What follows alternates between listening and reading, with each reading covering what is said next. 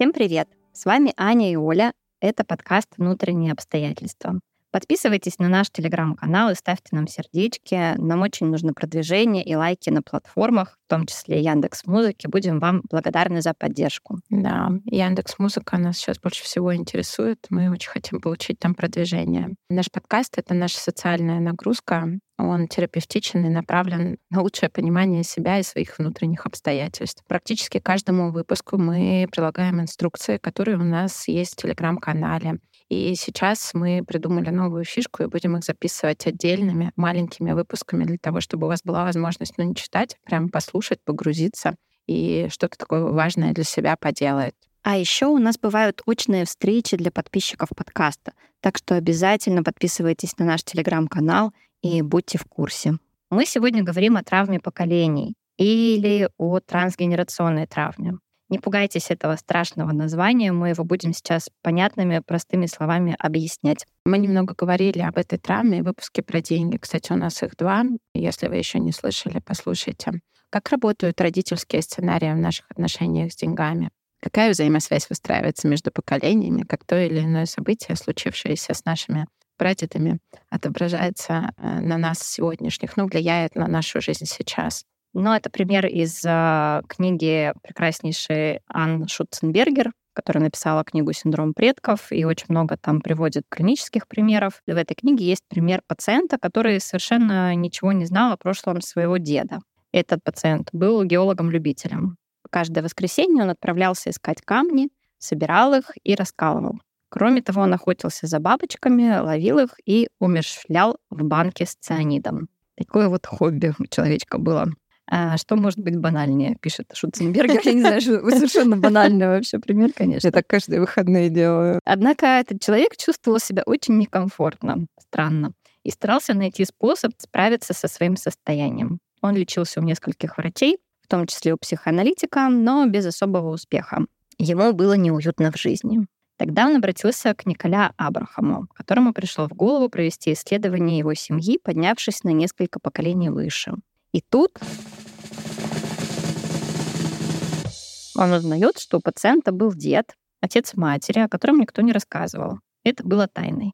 Терапевт посоветовал клиенту навестить родню своего деда. И тот выяснил, что дед совершал поступки, в которых ну, невозможно признаться. Его подозревали в том, что он ограбил банк и, возможно, сделал еще что-то похуже. Я так понимаю, что они какие-то убийства там подразумевали. Его отправили в африканский батальон, в каменоломни, а затем казнили в газовой камере. И внук об этом ничего не знал.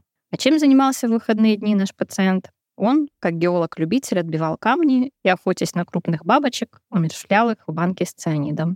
Символический круг замыкается, он выражает тайну, принадлежащую его матери, тайну, неизвестную ему самому. Слушай, этот пример можно впасть в такой в мистицизм э, или какое-то эзотерическое переживание. Ну, в общем, будем пытаться их разделять. Угу. Так глубоко вздохнула. Ты, ты, ты не веришь, что, что это можно от мистики Я, я думаю, что это достаточно сложно. Я думаю, что мистики и эзотерики на этом много, не то чтобы оттаптываются, но много это используют, и понятно. И иногда, правда, сложно. Ну, тебе сложно?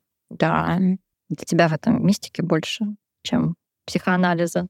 Нет, мне, наверное, сложно объяснить это и провести черту, потому что когда мы берем такие примеры, очень легко начать подгребать все под это. Как-то так объяснять и легко уйти в мистику эзотерику.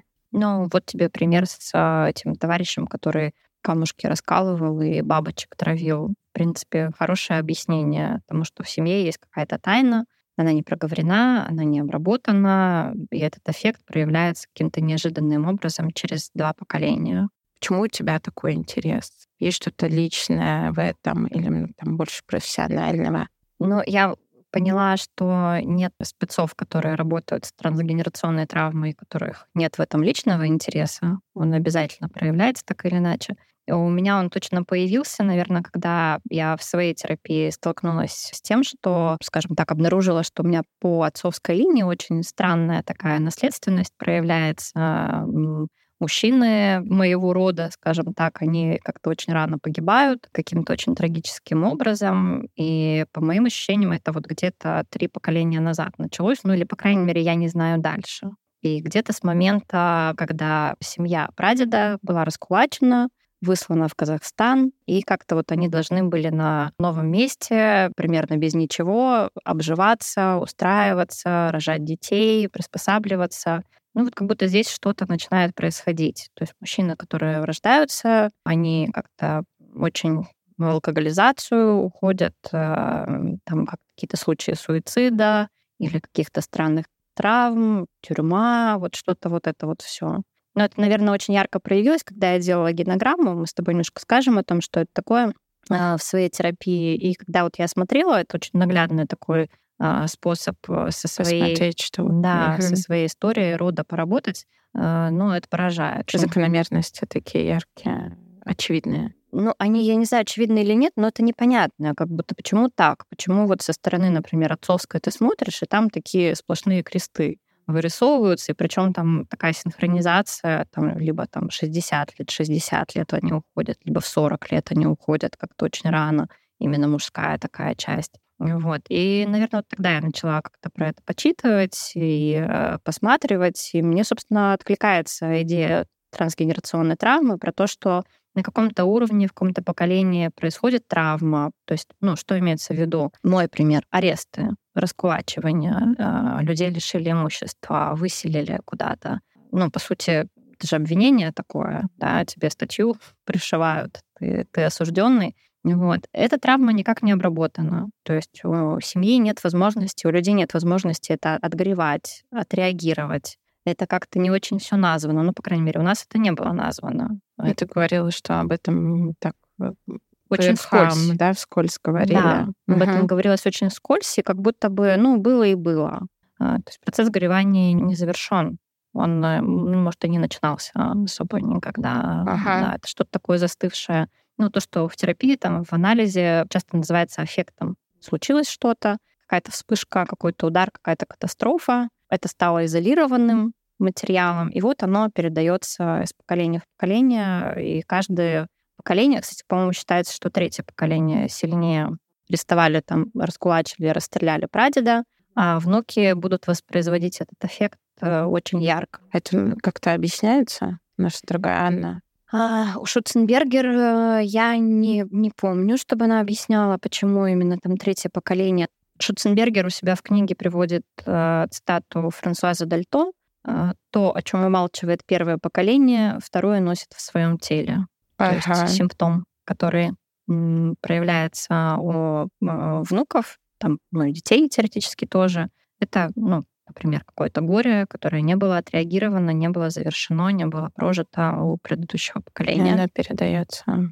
Да. Мне, например, интересно с чем у тебя скепсис в этой теме связан, потому что я так за запалом про это рассказываю. Мне очень интересно в этом разбираться, мне интересно разные теории читать. И мы с тобой, когда готовились к выпуску, обсуждали, э, я слышу, что у тебя такой, ну, если не про мистицизм, то, то про скепсис точно что-то звучит. Ну да, у меня двойственное ощущение.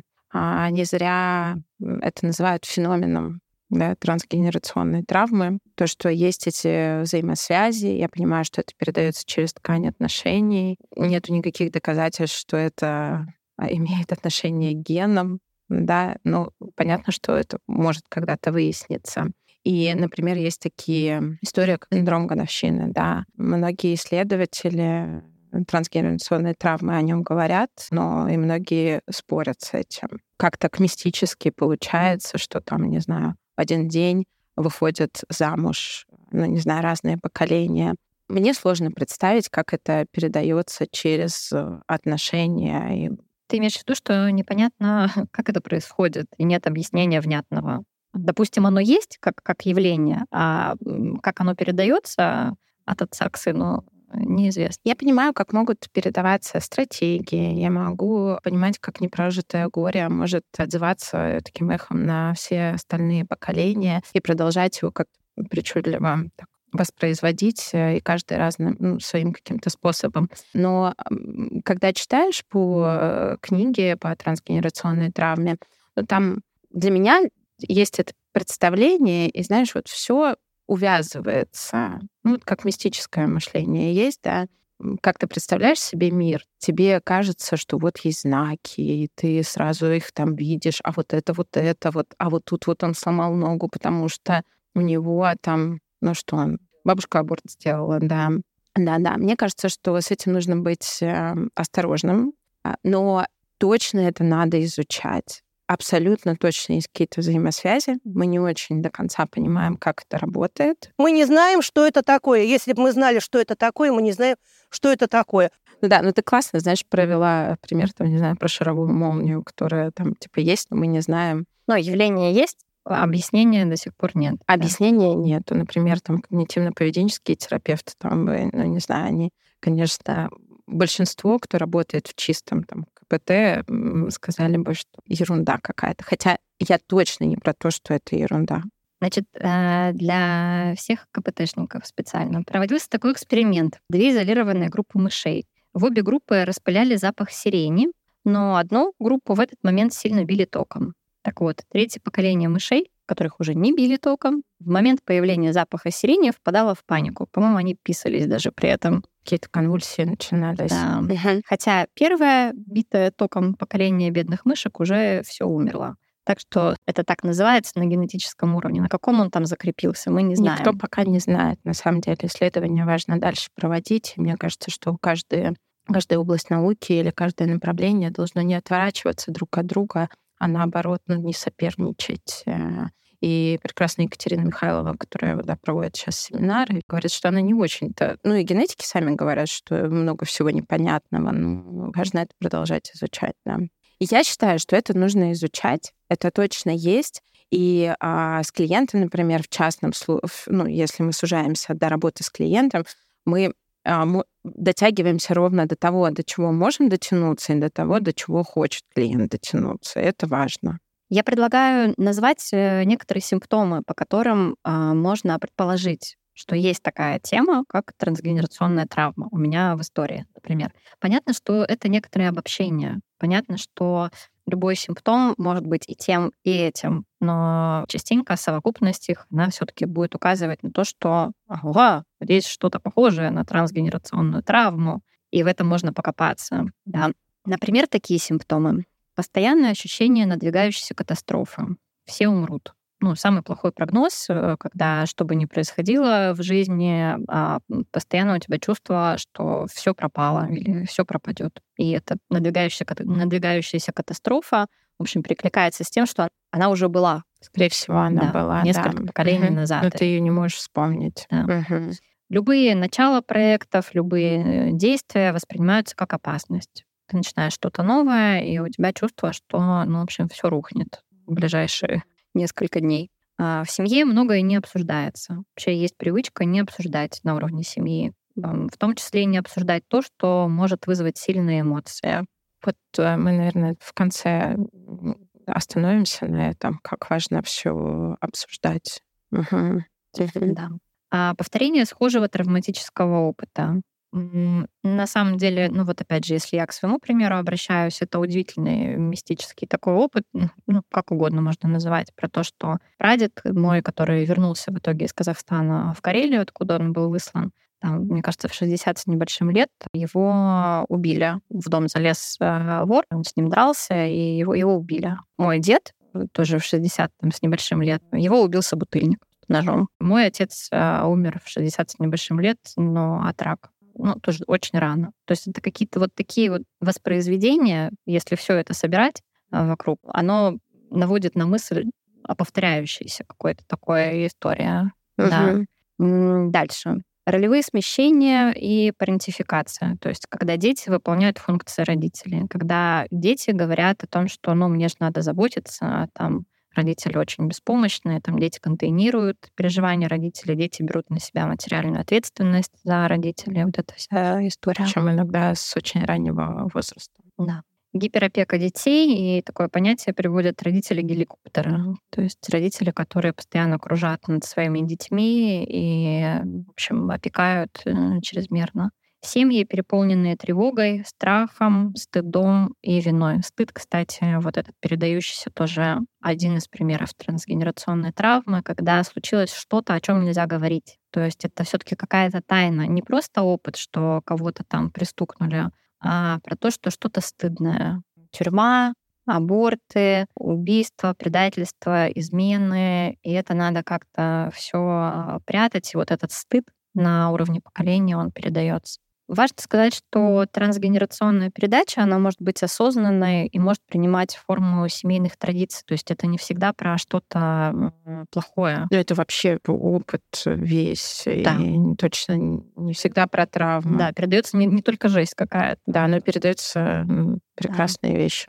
А может носить неосознанный или скрытый характер. Это указывает на наличие как раз трансгенерационной травмы. Почему это происходит? Какое-то горе, что-то страшное происходит в семье. Война, голод, там, не знаю, насильственные смерти или какие-то очень ранние трагические смерти. То есть само по себе событие не обязательно становится травмой. В общем, как и у человека само по себе пережитое тяжелое какое-то событие не обязательно становится травмой. Если есть место, пространство, люди, которые помогут это пережить, отгревать, отплакать, переработать, есть какое-то безопасное пространство и контейнер, куда эти переживания можно открыто, законно складывать, тогда это не становится травмой. Но когда это невозможно переработать, то переживание застревает. Ну, вот тот самый эффект, о котором ты говорила, да, застывание дальше ничего не идет. Вот здесь образуется травма. Тут важно еще сказать про такое понятие осложненный траур, когда утраты одна за другой. Очень часто ну, у нас, в общем, вся страна примерно в войне побывала и в репрессиях, и во всяких повторяющихся таких страшных э, событиях. И часто это утрата одна за другой. Не знаю, мужа убили на войне, там ребенок один за другим от голода умирает, там выслали, не знаю, репрессировали, расстреляли. И нет времени на переработку горя. То есть это горевание, которое не проходит свою обычную работу, это замороженное горе, гнев, страх, и они могут начать размораживаться у поколения, которое уже может себе позволить говорить и задавать вопросы. Вот, кстати, один из ответов, почему у внуков, а не у детей. А, потому что они уже способны об этом говорить, их не так душит стыд, не так душит вина или ужас, да? Угу. Очень интересно, кстати, когда вот приводят пример, что ну, смотрите, какое э, жидкое поколение там нынешнее.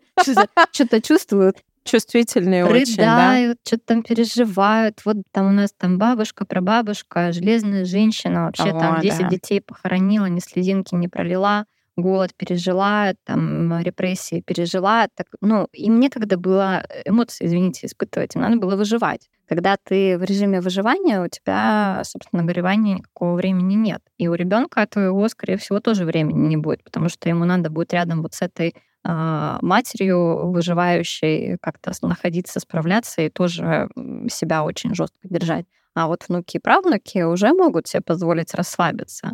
Один из симптомов э, трансгенерационной передачи — это э, ни с того ни с сего депрессия. То есть вот там, не знаю, молодая девушка, молодой мужчина, который приходит к психотерапевту, у которого жизнь вроде бы вполне себе ничего, но при этом все симптомы клинической депрессии, такой прям суровый, эндогенный. И частенько оказывается, что в анамнезе там какое-нибудь третье поколение с э, чернющим неоплаканным, непрожитым опытом. То есть он депрессирует не свое, он отгоревывает а, вот оттуда, вообще говоря. И в этом, ну, для меня в этом нет никакой мистики. Для меня в этом энергия, которая не берется из ниоткуда и не уходит никуда.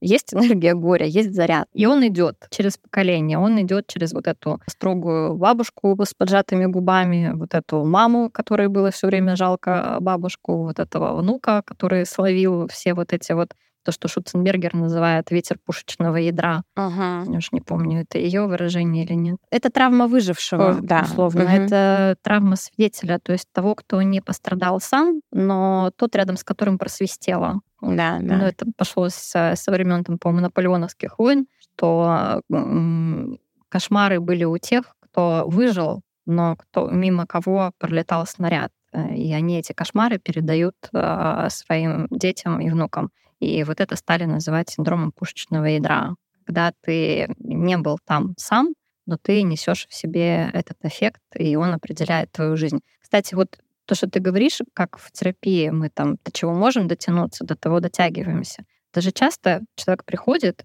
и он приносит симптом. И он говорит, я что-то такое делаю в своей жизни, непонятно почему. Вот, например, не знаю, я не могу закончить университет. Перед экзаменами со мной что-то случается. Я, не знаю, теряю документы, или я вдруг там ломаю себе конечность э, ни, ни с того, ни с сего. Или у меня там все время кто-то заболевает, или я заболеваю. То есть какая-то вот симптоматика. Ну, я сейчас упрощаю, конечно. Это то, что называют э, синдромом, симптомом, в общем, невидимой лояльности в семье. Если вы видите симптоматику депрессии, обязательно сначала к врачу, а потом все остальное. Давайте начнем с того, что если вы подозреваете у себя депрессию, вообще надо дойти до специалиста и понять, депрессия это или нет.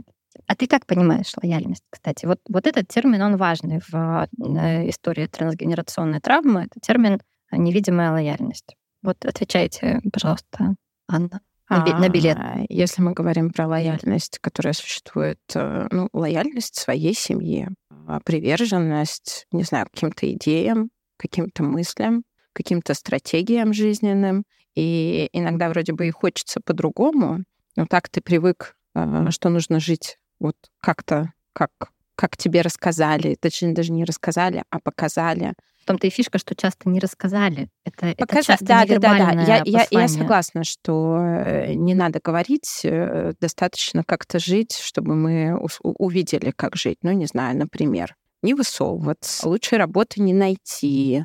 И тогда, чтобы не предавать свою семью, мы, например, там чего-то нового не делаем. Я приведу пример а, невидимой лояльности, о которой Шуценбергер в книге говорит. Она очень э, привязывает это к контексту классового невроза, так называемый. Ну, сейчас будет понятно, наверное, может быть, что это такое. Э, значит, насколько трудно, например, хорошему сыну или хорошей дочери превзойти, например, образовательный уровень своего отца. С ним или с ней может произойти, например, несчастный случай по дороге на экзамен или неожиданная болезнь или что-то внезапно выпадет из памяти и придется сдать чистый лист бумаги, даже если он, она были блестящими учениками в числе первых в классе. В действительности и социальное, и интеллектуальное продвижение чревато риском создать бессознательную дистанцию или разрыв между ними и их семьей. У них не будет больше одинаковых привычек, вкусов, одинаковых манер поведения за столом, одного вкуса в выборе мебели, одежды, одинаковых книг, норм, одних потребностей и желаний, одних и тех же видов досуга — они не будут больше жить в одних и тех же кварталах, ходить в гости к одним и тем же людям. У них будет различный финансовый уровень. Поскольку хорошо известно, что при этом появляется риск возникновения проблем и страданий, удаления от других и чувство неверности по отношению к родителям, бабушкам и дедушкам и социальному классу, сын или дочь бессознательно через ошибочное действие отказываются преодолевать этот барьер, который не смогли преодолеть их отец или родственники. Совершая это, они бессознательно повинуются двойному посланию. «Делай, как я», но пуще всего «не делай, как я». Я делаю все для тебя и твоего успеха. Я этого хочу. Я боюсь, что ты меня превзойдешь и бросишь нас. Или уедешь. Таким образом, сын или дочь забудут завести будильник накануне экзамена или принести свои документы, придут с опозданиями, с ними случится несчастье по дороге, болезнь или операция. Или отцу приспичит накануне выпускного экзамена забрать сына из школы, чтобы усадить его за работу. И произойдет это именно в тот день и ни в коем случае не в следующий. Я хочу добавить в поддержку, что страх быть отверженным сообществом эволюционно один из самых сильных страхов. Потому что а, раньше, оставшись без своего стада, племени и так далее, люди погибали. И это страх у нас еще в нашем вообще древнем мозгу. Ну да, видишь, как бы можно и эволюционно это пообъяснять, а можно и вот опереться на то, что в семье как будто есть такое негласное правило. Ты, конечно, стремись к лучшему, но ты не забывай вообще, откуда ты, и не отрывайся от стаи. И человек очень может, если это он этого не осознает, он может себе сам вставлять э, палки в колеса. Да, да, да. Все, что неосознанное, делается нашей судьбой. Это, кстати, к вопросу о том, зачем вообще работать э, с трансгенерационной травмой, зачем это рассматривать. Мне нравится э, метафора одного из э, специалистов, который э, работает тоже в этой теме. Он сравнивает трансгенерационную травму с лесным пожаром. Что это как огонь, который передается от дерева к дереву, пока кто-то поколений не остановится и не посмотрит назад на то, что происходит, пока он собой не остановит этот пожар. То есть вся... Не разберется с ним, да? Ну, да. Не по инерции полетит да. дальше, а не Вообще увидеть, увидеть, что происходит, это уже остановить. То есть заметить закономерность, задаться вопросом, а что это такое, а почему это, это уже ну, вывести из а, бессознательного, это уже начать как-то осмыслять этот опыт, и это уже остановить. И основная задача, один из мотивов работы с трансгенерационной травмой, чтобы на мне это остановилось, чтобы я это не передал дальше. Ну, я могу, опять же, на своем опыте сказать, что меня бомбануло, когда у меня родился второй сын, тем, что вот, допустим, по отцовской линии происходит вот такая вот жесть, а я рожаю мальчиков. И что я им передаю, например, какие посылы будут им вот оттуда переданы э, в их будущее. Я не хочу, чтобы чего-то там отщепленное было э, размещено в них. Я хочу, чтобы это осозналось и остановилось. А, я знаю, что в работе с трансгенерационной травмой делают ну, такие прям специальные ритуалы, да, организовываются для того, чтобы, ну, например, отгоревать или что-то сделать, что было там не сделано вовремя? Ты что-то специальное делала? А, нет, ритуально ничего я не делала. Я могу сказать, кстати, что а, работают же в этом, ну, с, в методе психодрамы и работают э, расстановками. Я не очень хорошо отношусь к расстановкам, с большим уважением отношусь к психодраме, но мне нравится метод, э, способ, а, которым можно поработать с этой темой, это построение геносоциограммы. Ну, вообще генограмма, но Шуценбергер это называет геносоциограммой, то есть она предлагает подключать еще какие-то социальные аспекты, да, да, всякие, в которых там жила семья. И я думаю, что мы в нашем телеграм-канале дадим ссылочку на статьи про генограмму. И прямо на ее книжку. У нее есть книжка, которая для как как рассказывают, что когда э, стали говорить про всякие родовые сценарии и так далее, Шутценбергер разозлилась и написала свою книгу а, для обывателя, совсем не для психолога, который сам может а, сделать вот свою геносоциограмму, да. Там прям по пунктам все есть и расписано. Тоже дадим ее. Ну, э, надо сказать, что это хорошо работает, когда составляется в присутствии кого-то. То есть, например, если вы можете в терапии а, вместе с терапевтом посоставлять и в процессе поанализировать э, отношения между поколениями. Там есть очень хорошие вопросы в генограмме, в работе с генограммой, с кем из своей семьи, из тех родственников вы себя ассоциируете, кто там больше антагонист для вас, а кто, например, притягивает ваше внимание. Вот тоже такие очень важные вещи. И это способ заметить закономерности, это способ заметить какие-то даты, которые повторяются, или какие-то а, травмы, которые повторяются, или какие-то беды, которые идут а, чередой. Очень классный вопрос для генограммы — это чем было для семьи ваше рождение? Это очень такой углубляющий и анализирующий вопрос. Обвести ту часть генограммы, которая вызывает больше тревоги, на какую часть страшнее Просто всего смотреть. Да, ну слушай, ну это про чувства всегда. Это не только про то, а, где кто родился, женился и умер. Это еще какие у тебя переживания возникают, когда ты на нее смотришь. Что хотелось бы вот от этого кусочка генограммы или части, какие вопросы у тебя возникают. Ну, вот это замечание повторов. Э, фигуры в роду, с которыми мы идентифицируемся, хотим на них походить. А на каких не хотим? Ни а на каких случае. не хотим? Или м, герои, которые приняли судьбоносные решения вот в этой генограмме. Или персонажи, которые неосознанно присутствуют. Ну и, собственно, вот это выявление ли, линии невидимой лояльности тех самых, э, которые я могу как-то опираться. Какой стратегии, да. Мы преданы. Ага. Мне очень понравилось, как э, сама Шутценбергер в книге, где она ну, как бы пытается ответить на вопрос, как все таки происходит сама передача э, вот этой трансгенерационной травмы. Она говорит, что а, неизвестно. Ну, до конца это неизвестно. Или через отношения, понятно. Есть вероятность, что есть что-то еще, того, чего мы не знаем. А, не будем вот это вот как раз мистифицировать. Скорее всего, ну, будем с тем, что есть, и ждать каких-то новых Пока что наука на этот вопрос отвечает э, определенно ХЗ. ХЗ.